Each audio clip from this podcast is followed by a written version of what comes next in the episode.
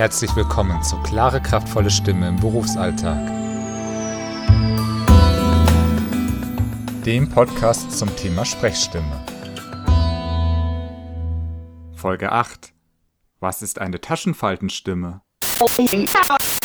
Herzlich willkommen, mein Name ist Felix Bender. Schön, dass Sie mit dabei sind. Wenn Sie jetzt denken, Nanu, warum spricht der Mann so komisch? Nun, wir sind direkt ins Thema gesprungen. Das war meine Taschenfaltenstimme. Taschenfalten, was sind das eigentlich? Haben Sie schon einmal davon gehört? Wenn nicht, dann geht es Ihnen wahrscheinlich so wie den meisten Leuten. Jeder von uns hat Taschenfalten, aber die meisten haben noch nie davon gehört. Und Sie konnten ja wahrscheinlich auch ganz gut ohne dieses Wissen leben, oder?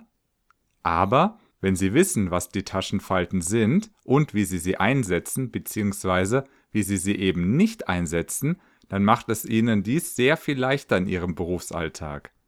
Denn es passiert immer mal wieder, dass wir aus Versehen in unsere Taschenfaltenstimme rutschen und das ist sehr anstrengend, nicht nur für uns als Sprecher, sondern auch für unsere Zuhörer. Denn hören Sie mal jemanden zu, der die ganze Zeit so spricht. Das ist nicht sehr angenehm und man hat immer das Gefühl, man wird so gedrückt, und genau das kann man auch hören, wenn jemand sehr energievoll und sehr überzeugend sein will, zum Beispiel in einer Rede. Wenn mal wieder irgendwo Wahlkampf ist, hören Sie sich mal bewusst die Reden einzelner Politiker an. Dem einen oder anderen passiert es durchaus, dass er im Laufe seiner Rede immer energievoller wird und dann, dann äh, passiert es teilweise, dass die Stimme wegbricht.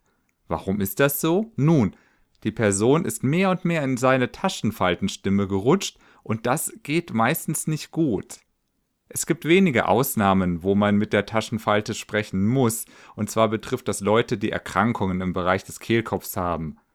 Darauf gehen wir jetzt aber nicht im Detail ein.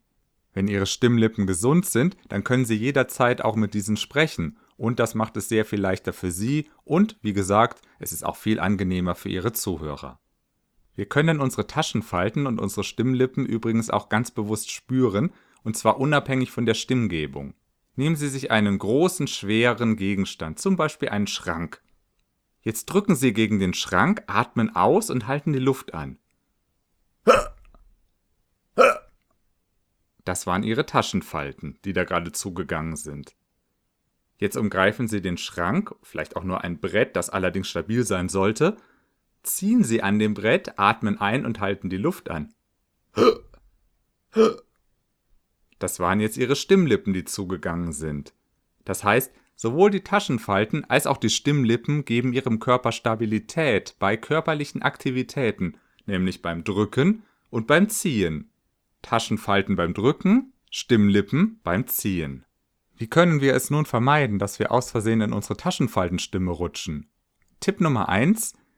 Die richtige Einstellung bewirkt schon sehr viel. Wenn Sie sich vorstellen, dass Sie Ihre Zuhörer mitreißen wollen und nicht vor sich herdrücken wollen in eine bestimmte Richtung, dann reagiert Ihr Körper. Denn wir kommunizieren immer mit unserem gesamten Körper. Wenn wir mit einer zielführenden Einstellung an die Sache herangehen, reagiert unser Körper auch so. Zumindest bis zu einem gewissen Grad, denn wir haben auch Faktoren, die wir schwer beeinflussen können, nämlich sowas wie Zeitdruck, Lautstärke, Umwelteinflüsse wie Kälte und so weiter. Aber gehen wir mal von einem guten Umfeld, also für unsere Stimme guten Umfeld aus. Sie stehen nun da, möchten entweder eine Rede halten oder Sie möchten einen Kunden überzeugen.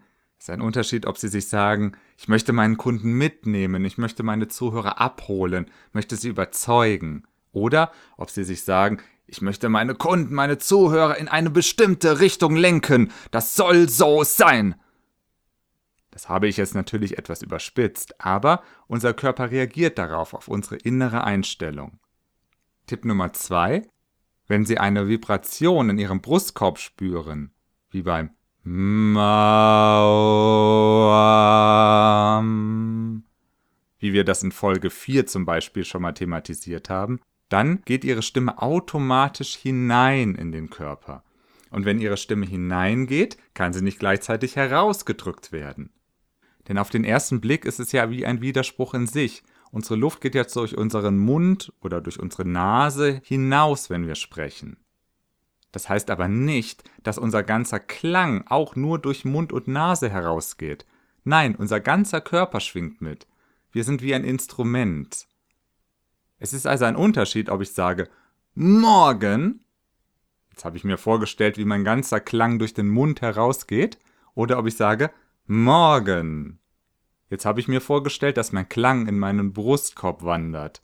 Und ich lege nochmal meine Hand auf den Brustkorb. Morgen. Ja, da war Vibration. Probieren Sie das doch einfach mal aus, wenn Sie in Ihrem nächsten Kundengespräch sind oder wenn Sie in einer Präsentation sind. Weitere Tipps erhalten Sie in der nächsten Folge von Klare, kraftvolle Stimme im Berufsalltag. Wenn Ihnen dieser Podcast gefallen hat, würde ich mich freuen, wenn Sie eine positive Bewertung zum Beispiel auf iTunes hinterlassen würden. Wenn Sie möchten, hören wir uns in zwei Wochen wieder. Bis dahin, alles Gute für Sie und Ihre Stimme.